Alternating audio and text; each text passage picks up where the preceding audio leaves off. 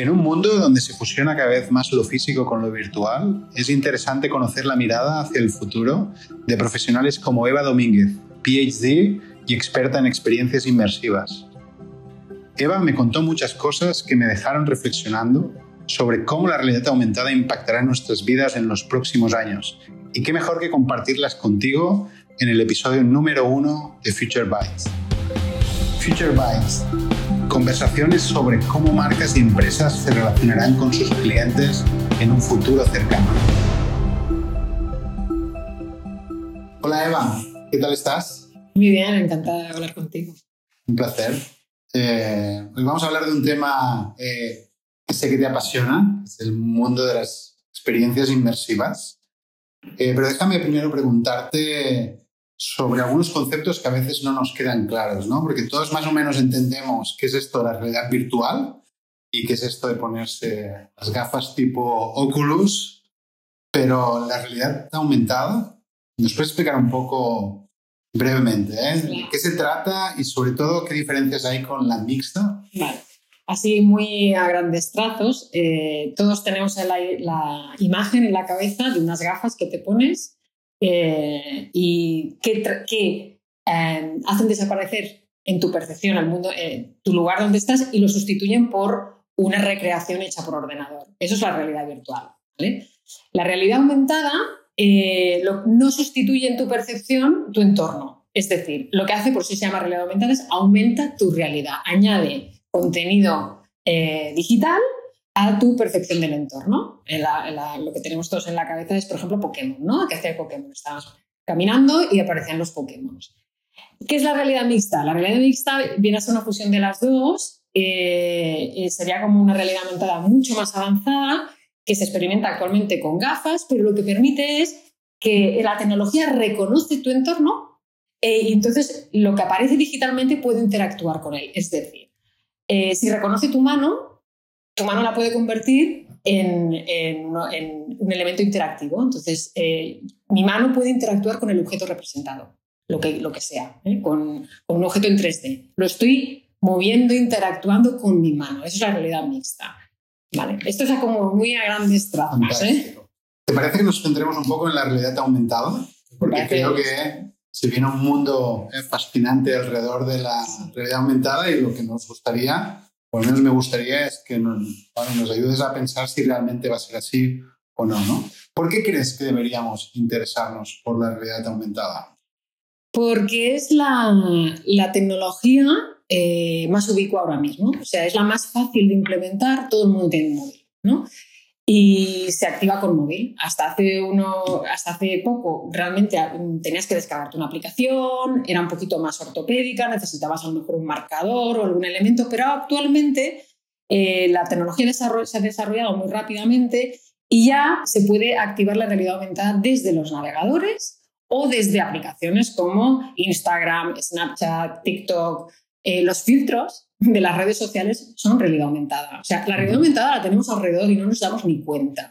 Entonces, eh, ¿qué hay que hacer? Es la que se está eh, desarrollando más rápidamente, todas sus aplicaciones, la más, la más ubicua, la que más eh, acostumbrada está la gente de, utilizar. Entonces, aprovechemos eso. Es la más fácil de implementar ahora mismo y de utilizar. Pero ¿y cómo crees que impactará en nuestras vidas en los próximos años? Bueno, aquí el tema es esto es un, yo siempre digo, es que no es simplemente una, la incorporación de una tecnología, es un cambio de paradigma. ¿Por qué?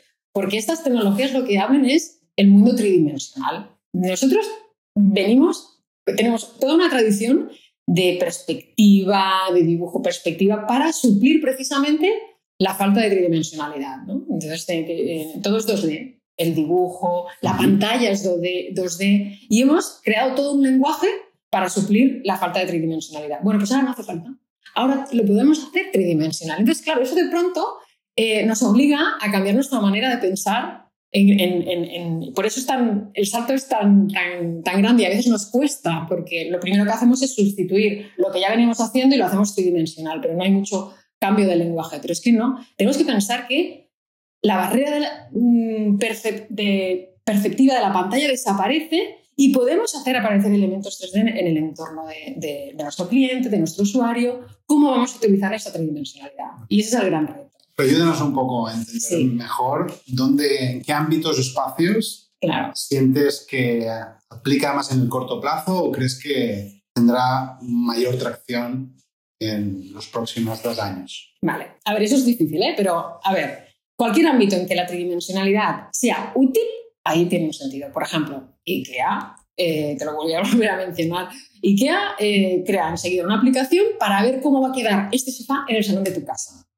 Eso es una aplicación directa de la tridimensionalidad, porque nos cuesta imaginarnos las dimensiones y tenemos esos problemas. Bueno, pues ahí tiene una aplicación clarísima. Por lo tanto, en todo el ámbito de comercio electrónico, si tú puedes ver el objeto lo más real posible, lo más mm, eh, cercano a la realidad, eso te va a ayudar a la compra. Y de hecho ya está pasando. Durante la pandemia, las compras que tenían esa funcionalidad eh, han aumentado, ¿no? Es más fácil si lo veo, lo pruebo, es como si lo pruebo digitalmente, es más fácil comprarlo. Eso está ahí. Y luego viene, claro, todo lo que es más difícil de ver, porque es todo aquello que es contenido, que creas una experiencia, que y pensamos que todas las empresas actualmente somos creadores de contenidos, todas.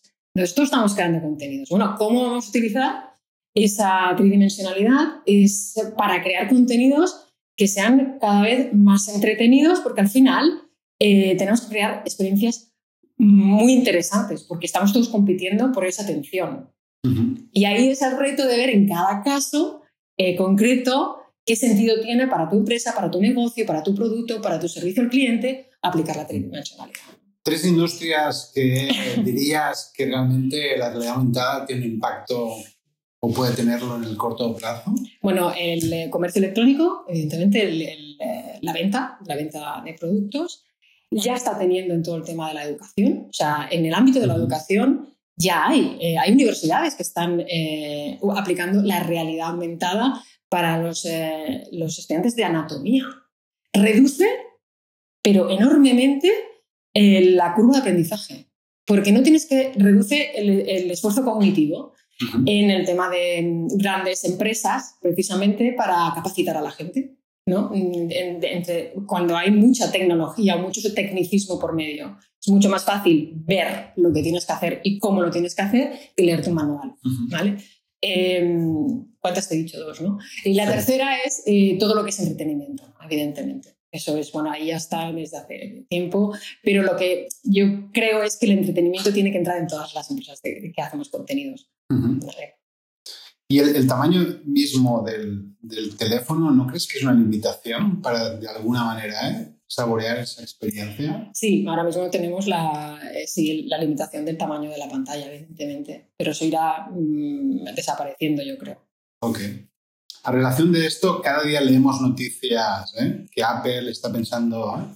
lanzar sus Apple Glass, ¿no? dicen el año próximo, o al menos una primera versión de ellas, o está incluso patentando tecnologías ¿no? que le permitirá cruzar el mundo digital y el mundo real desde unas lentes de contacto.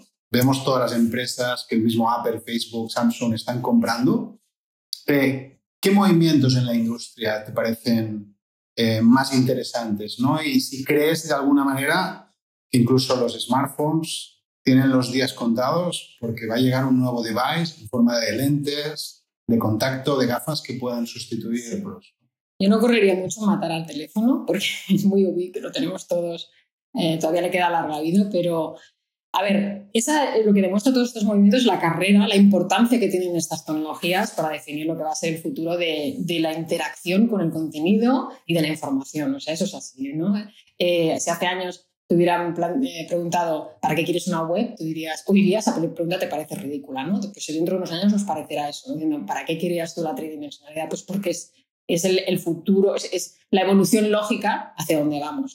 Entonces, todos esos movimientos de Apple es la carrera, ¿no? El que va a ver quién, quién llega antes con las mejores gafas, con quién va posicionándose. Eh, cada uno ahí tiene un terreno, Facebook se, ha centrado claramente en el, ámbito de empresa y a mí, por ejemplo, me parece súper interesante eh, lo que está haciendo Facebook, que ahora ya ha creado, unas, ha creado unas pulseras, lo leí el otro día, que lo que hacen es utilizar una tecnología tecnología que se utiliza en medicina, que es que le, eh, tienen unos sensores para registrar la actividad muscular, para que cualquier movimiento que tú hagas con las manos ya sea un movimiento de interacción. Entonces eso, con unas gafas, la pantalla desaparece. Entonces me decías, el móvil, bueno, es que puede desaparecer. ¿Qué ocurre? Que en esa carrera llevamos años, ¿eh?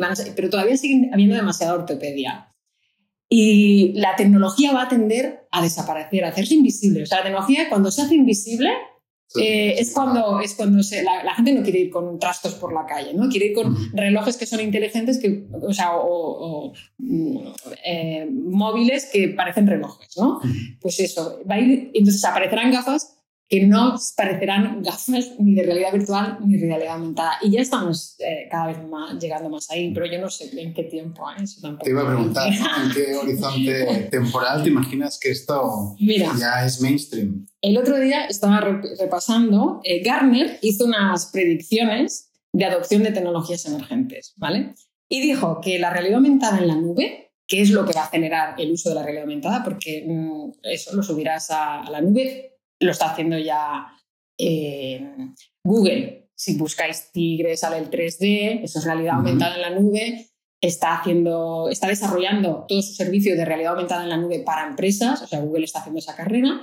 Dijo Gartner que la, realidad aumentada en la nube y los entornos de trabajo inmersivos tardarían entre de 5 a 10 años al, a llegar al plató de la productividad. Quiere decir que todo el mundo lo utiliza, que es masivo. Pero eso lo dijo en agosto del 2019, antes de la pandemia. Ya. ¿Vale? Entonces, claro, eso en, en su previsión optimista era el 2024. Yo creo que con la pandemia se ha acelerado mucho el desarrollo de estas tecnologías. Entonces, yo creo que estamos más cerca de lo que parece. Ok, 2023, 2024. Sí, por ahí, por ahí. Por ahí, por ahí, por ahí. Ahora déjame ponértelo un poco más difícil. ¿eh? Nos vamos al 2030. ¿sí?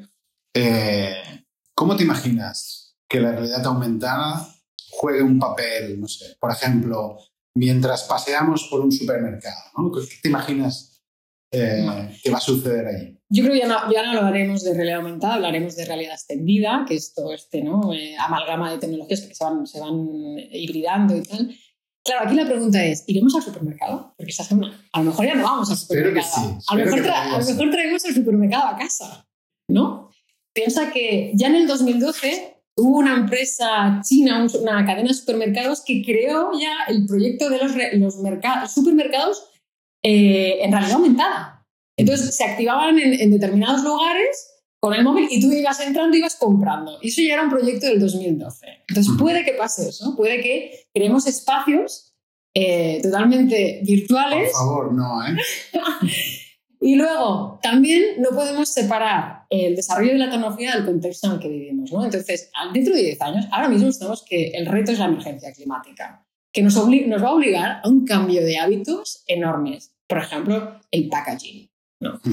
A lo mejor los supermercados no va a ser un sitio donde tú compras productos empaquetados. A lo mejor va a ser un sitio donde llegas y encargas eh, unos productos eh, que te llenan, a, te llenan a granel. Es que no tengo ni idea pero en cualquier caso, ¿para qué voy a hacer yo para que eh, venga el cliente a hacerlo venir a mi supermercado y esperar?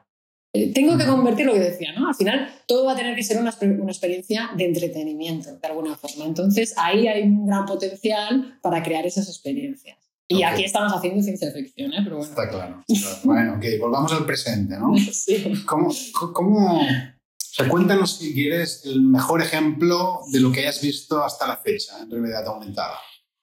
Bueno, es que yo como estoy en esto, a todo lo encuentro, ay, esto es súper chulo, está súper bien, a mí me gustan muchas cosas. Entonces, lo que pasa es que para mí ejemplo de empresa que, está utilizando la realidad aumentada de manera muy inteligente es IKEA. ¿Por qué? Eh, ahora hace nada acaba de hacer un escape room en Snapchat.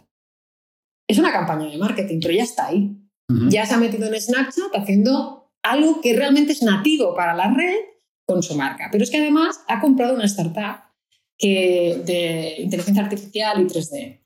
Y la ha comprado porque tienen clarísimo que necesitan eh, seguir desarrollando eh, servicios en esas tecnologías para mejorar su, bueno, para, para estar ahí en el futuro, básicamente. Por ejemplo, quieren, lo que quieren es reinterpretar los espacios de, de, los clientes para hacerle sugerencias de reales de los productos. Es decir, lo mismo que están haciendo la aplicación de realidad aumentada, que tú ves el sofá en tu casa, pues no, que te escanee tu casa y te diga, mira, en tu casa te queda muy bien esta lámpara, este sofá, este tal, y solo le des a clic ¿no? y puedas comprarlo. Entonces, este para mí es un ejemplo de cómo una empresa que a priori ¿por qué vas a utilizar la realidad aumentada? ¿no? La tienen, lo tienen clarísimo, ¿no? esa, esa, esa, idea de eh, esto es el futuro y no sé cómo, qué, cuál va a ser mi negocio, pero tenemos que estar ahí. Probablemente a lo mejor, no sé, veremos qué se queda dentro en el 2030. ¿no? pensemos en otro tipo de espacios, ¿eh? mm. tipo museos o no sé, ¿eh? hoteles, incluso si quieres, no sé, un centro comercial, ¿no? Claro. ¿cómo, ¿cómo, crees que suman ¿no? las experiencias inmersivas a este tipo de, de espacios? Pues es el, el, el, tema de museos, hoteles, eh, claro, son lugares a los que tú vas a, tú buscas tener una experiencia. En un museo es una experiencia cultural, en un hotel es una experiencia de estancia, si es de vacaciones ya es eh, bueno, lo que llevas esperando todo el año, ¿no?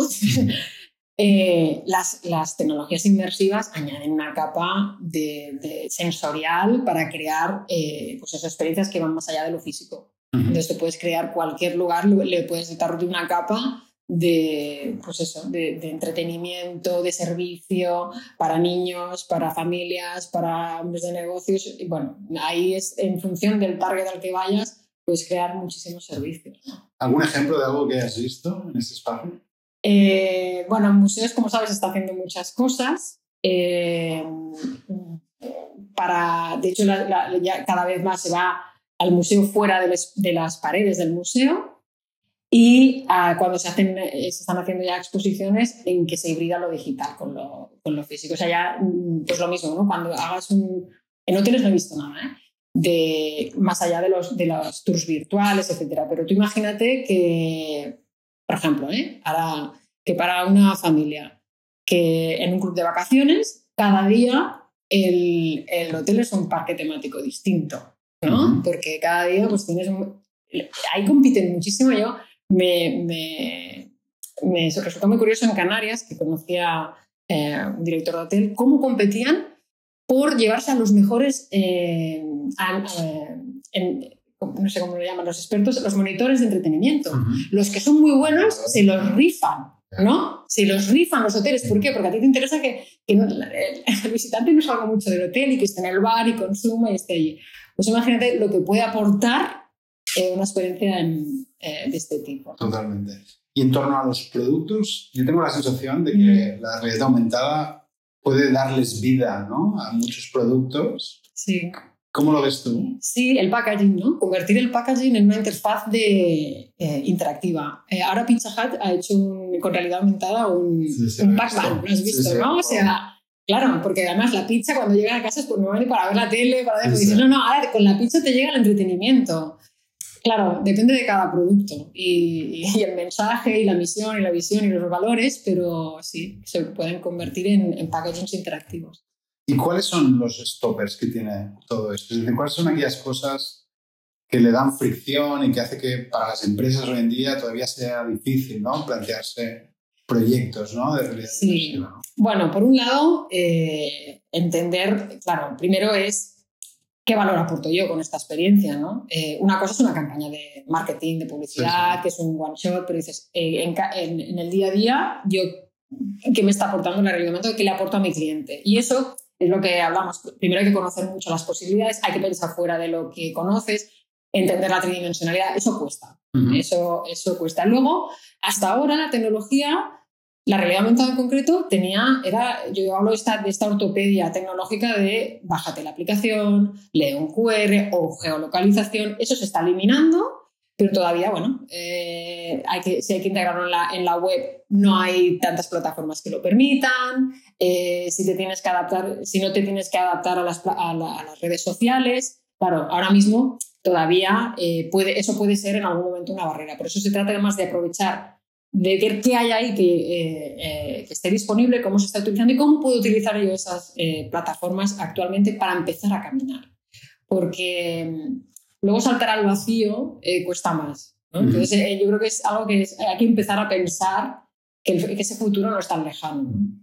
Y la posibilidad de integrar las experiencias inmersivas con todo lo que es el web app resuelve el poder desplegar fácilmente este tipo de entornos? Claro, porque se integra mejor en la experiencia móvil, que es donde todos, mm, el mayor consumo de contenidos es en el móvil. ¿no? Entonces, en la web AR lo que hace es que ya estás navegando por el móvil y en un momento dado hay algo que puedes activar en AR y lo haces con un clic del botón. sin tener que descargar Sin tener que descargar nada. Y ese ha sido, digamos, el, gran salto que, ha pasado en el último año, que eso se está popularizando, pero falta que aparezcan más mm, players, ¿no? más, más plataformas, que, haya más opción donde elegir.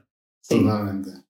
Y si te parece, para terminar, ¿no? Eh, ¿qué nos recomendarías? ¿no? Eh, ¿O qué recomendarías para aquellos que quieran conquistar el futuro, vamos a decirlo así, utilizando este tipo de tecnologías? Eh, a ver, es complicado, pero para, para, para cualquier persona, ¿no? O cualquier empresa, cualquier situación. Pero empezar. O sea, lo de vamos a esperar a que lo haga otro y lo copie, es que a lo mejor lo que otro ha hecho no te sirve a ti, ¿no? Entonces, aunque sea algo pequeñito, tener siempre Estamos en un momento en que las tecnologías cambian tanto y son tan, eh, va tan deprisa el ritmo de cambio que o, tienes un espacio de, pensar de, en tu empresa, en tu negocio, de, estar pensando en pasado mañana, en lo que viene a la, vuelta de la esquina y ya, ni que sea prototipar, eh, estar ahí siempre pensando eso, que alguien, alguien tiene que estar pensando eso dentro de tu empresa para que en el momento que creas propicio, entonces hacer algún desarrollo. Pero no esperar a ver qué hace otro y tal y lo, lo quiero copiar porque cada negocio es distinto. ¿no? Y especialmente en este espacio que yo tengo la sensación, ¿eh? sin tampoco saber cuál va a ser la penetración y el impacto de que puede cambiarlo todo. Sí. También puede quedarse como algo, vamos a decir, más marginal, que atienda a los museos o a determinados negocios, pero puede realmente ser una revolución en cómo interactuamos con el mundo digital eh, a través de, esta tecnología o a través de los dispositivos que no tardaremos en ver. ¿no? Sí, además es, es, un tema de hábitos. A nosotros a lo mejor nos puede quedar más lejos ya generacionalmente, vamos a ver. ¿Por qué lo dices? lo dices? Pero, pero piensa en la, en, la, gente más joven, ¿no? O sea, la adopción de los filtros, Luego, la, capacidad de creación, de utilizar esos filtros, de esas, esas posibilidades que tú les das. Piensa en clientes que son activos y que quieren participar de tu mensaje, de tu producto, de tu servicio de forma activa, ¿no? Entonces, mm, hay, que, hay que tener eh, eso en mente, ¿no? que, esa es una generación que, que, está muy acostumbrada a estos lenguajes. Fantástico, Eva, me ha encantado hablar contigo y entender un poco más cómo será el futuro ¿eh? del mundo de las experiencias inmersivas. Un placer. Gracias.